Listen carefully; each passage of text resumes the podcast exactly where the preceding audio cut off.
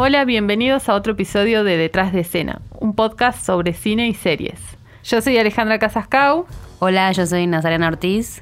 Y hoy vamos a estar recomendando qué podés ver en invierno. Hace frío en estos días en Tucumán. Raro, pero sí, hace frío. Según el pronóstico meteorológico nacional, la temperatura estos días va a seguir bajando. O sea que va a estar ideal para quedarse en casa y disfrutar de una buena película, una buena serie. O una mala película que disfrutamos también. También, por supuesto. Esas películas que decimos que no vemos, pero en realidad en la soledad sí vemos. Quédate y escucha nuestras recomendaciones para esta semana fría. Estás escuchando La Gaceta Podcast. Hola Ale, ¿cómo estás? Bien, ¿y vos, Natsa? Bien, aquí, bueno, empezando el, el invierno. Y a mí me decís invierno y es quedarme en casa y ver películas de comedia o comedias románticas. Claro. Para quedarse en cama, acostada, bien tapada y reírme o llorar eh, por amor. Para mí es eso las películas de invierno. Vos me decís invierno, quedarse en casa, yo pienso series de asesinatos, películas de drama. eh, Vamos a tener recomendaciones muy distintas. Muy distintas, me parece, sí, sí, sí. Bueno, en ese caso tenemos para todos los gustos, entonces. Y sí, bueno, arranquemos con las recomendaciones a ver qué ofrecemos en esta temporada de invierno. Bueno, yo arranco con una comedia romántica estrenada en el año 2011, que yo la fui a ver al cine y quedé encantada, que es Loco y Estúpido Amor, una película protagonizada por Steve Carrell, Julian Moore, Ryan Gosling, Emma Stone, que hoy son, va, siempre fueron eh, figuras de- del cine, ¿no? Sí, Y más me gusta la película porque aquí descubrimos la química entre Ryan Gosling y Emma Stone, que después la fueron explotando en, en las siguientes películas que hicieron juntos. Claro. Un claro ejemplo es La La Land. sí. Y bueno, esta película tiene como protagonistas principales a Steve Carell y Julian Moore, que son un matrimonio que lleva juntos 25 años, y él descubre una infidelidad de ella. 25 years of marriage and you have nothing to say? I'll just say it. I slept with someone. If you keep How? talking, I'm gonna but get out of the car. I think the fact that I did it, it just shows how broken we are. and How much, how much we really. Oh my God!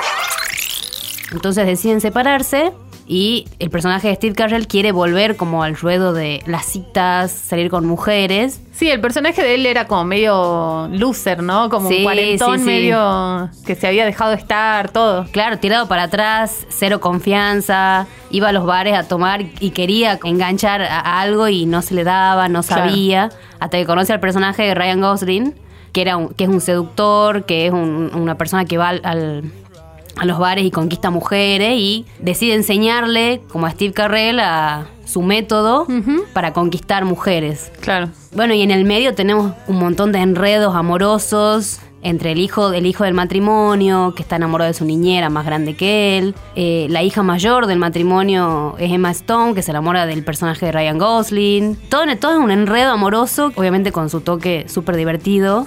Y con las actuaciones también que me parece que están muy bien logradas. Sí. Es una comedia realmente muy bien lograda. Bueno, Steve Carrell eh, es un, es un astro de la comedia, eh, así que súper recomendado. Sí, yo me acuerdo cuando la vi que me maté de risa.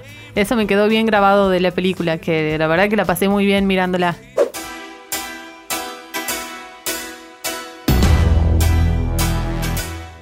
Bueno, mi primera recomendación, en las antípodas de tu recomendación, es eh, Pennyworth, una serie que está ya transcurriendo la segunda temporada en Apple TV.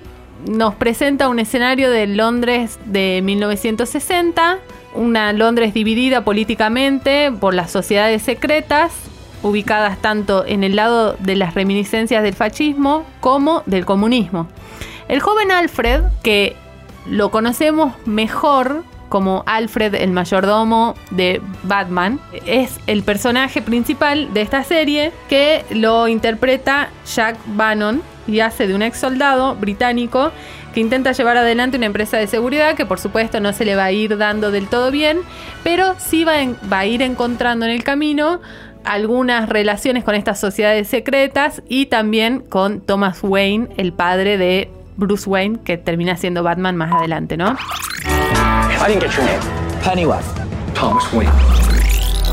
La serie la verdad que es- es- es interesante, no, no voy a decir que es una maravilla, pero creo que es una serie pasatista que está bastante bien lograda. Bueno, por ahí para, para los que son más amantes de, de, de Batman, de las historias de los superhéroes, encontrar una serie que hable de un personaje que en realidad no conocemos tanto como, como es Alfred, siempre suma, ¿no? Mira, yo no sabía esta serie y ya me están dando ganas de ir a verla. Soy re fan de. Batman. Soy re fan de Batman, así que tengo que verla. Mirala y después charlamos, compartimos ahí qué, qué- qué nos parece. ¿Qué nos pareció? Dale. Bueno, yo me voy ahora más por el lado de la comedia, quizás un poco absurda, con la película Este es el fin.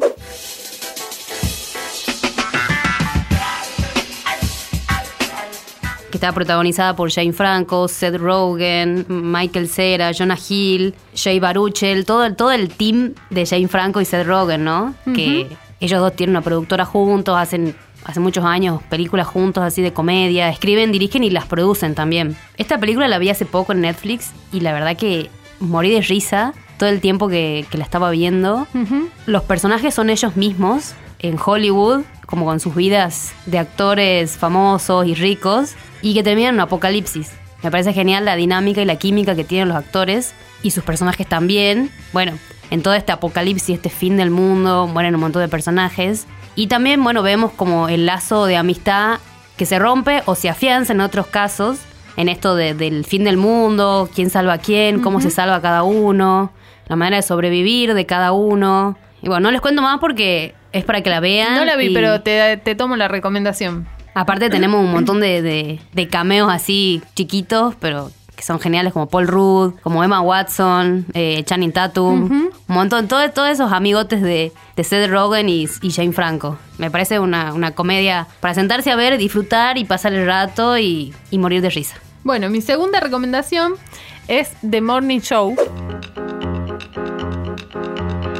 También está para ver en la plataforma de Apple TV con la actuación de Jennifer Aniston, Reese Witherspoon y Steve Carell.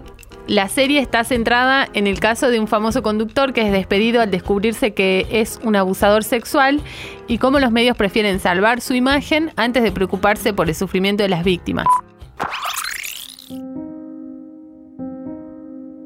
Good morning. I'm bringing you some sad and upsetting news. First and foremost, I want I am a journalist. I can feel when the world needs. Guess what? America loves me. I'm just here to deliver the news to America. That's that's all I ever wanted to do. People get their horrible news delivered to the palm of their hand. Don't you ever question me. La serie está inspirada en un caso real, si bien no se, no se lo dice abiertamente, pero tiene muchos, muchos detalles que, que se fueron conociendo.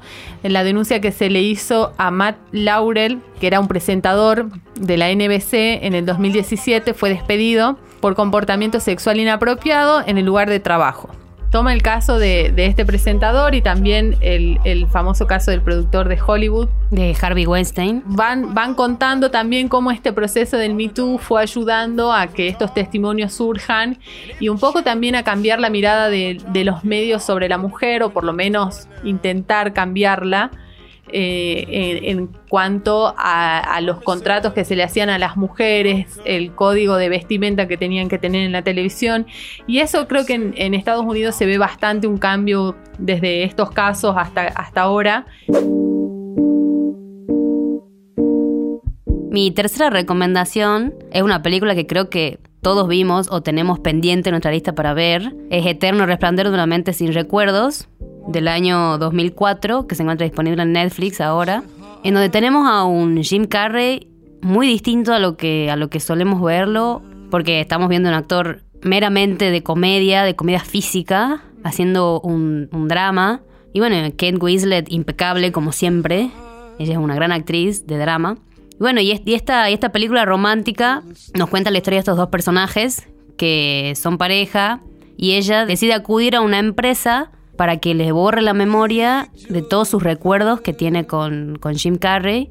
Y bueno, Jim Carrey descubre esto y decide también hacer lo mismo, pero de alguna forma se vuelven a querer encontrar. Y no les cuento más porque tienen que verla, es un- un- una película que va y viene en el tiempo, que nos sumerge en los recuerdos, que nos sumerge en la, en la infancia de los personajes, en su relación, en, en cómo empezó su relación. Bueno, eh, es muy recomendable, me parece. Es un clásico que hay Sí, que ver. Tremenda película, es muy buena. Mi tercera recomendación es algo que vi hace poco, que existe hace mucho, que es largo, parece una adivinanza, pero es algo que yo en general nunca digo que vi, sino que siempre miento que no vi, pero en realidad sí vi. y estoy hablando de una serie que se llama, la digo en castellano, Cómo defender a un asesino.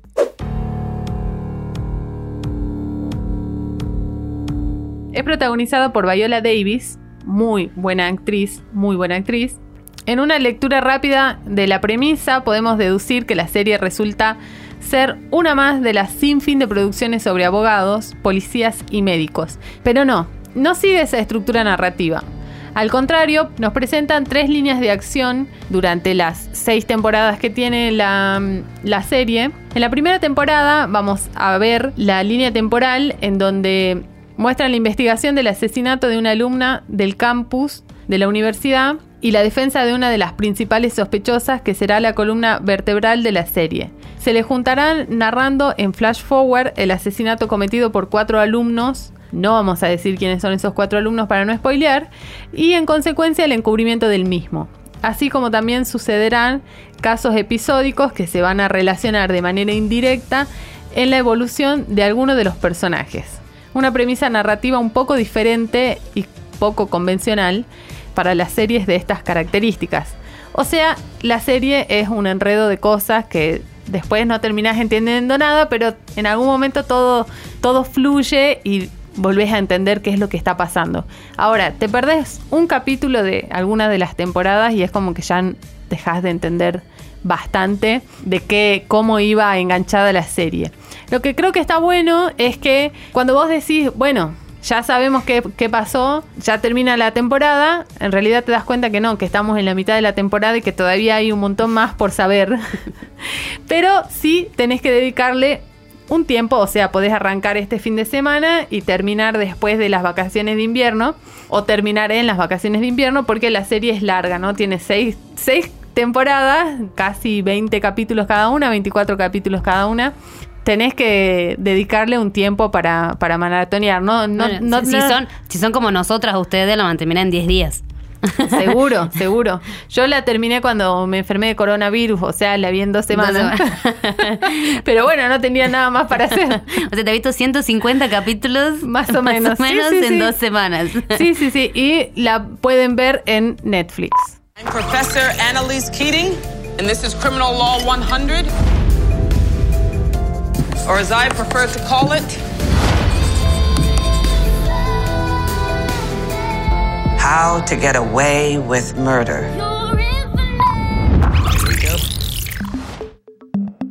Y como última recomendación, les traigo una película argentina que cuando la vi me gustó mucho y, y cada vez que está en la televisión o que la encuentro en algún lado, la veo.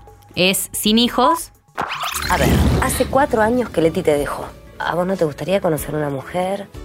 Rehacer tu vida, enamorarte.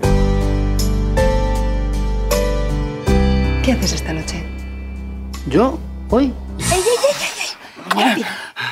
¿Tienes hijos o no tienes hijos? ¿Hijos? ¿Yo? No, no tengo hijos.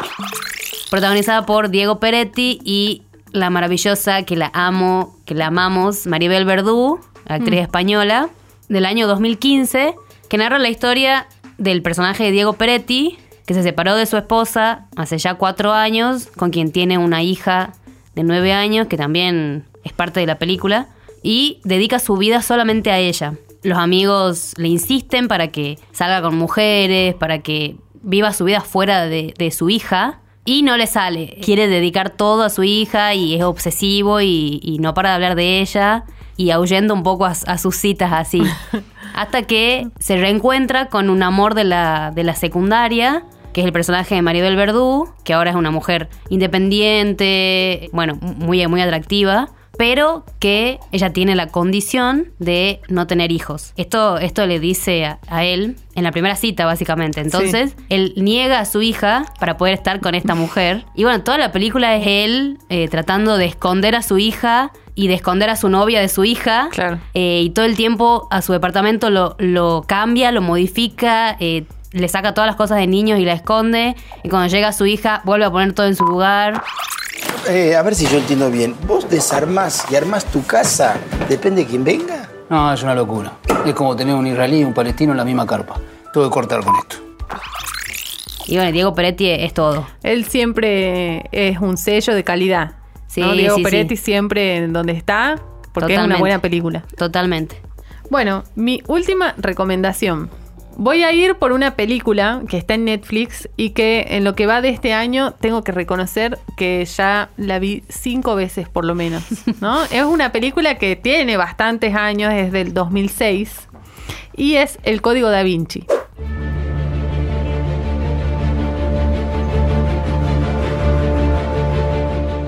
Después del éxito que tuvo Dan Brown con su libro El Código da Vinci, era obvio que Hollywood iba a adaptar esta novela dirigida por Ron Howard y protagonizada por Tom Hanks.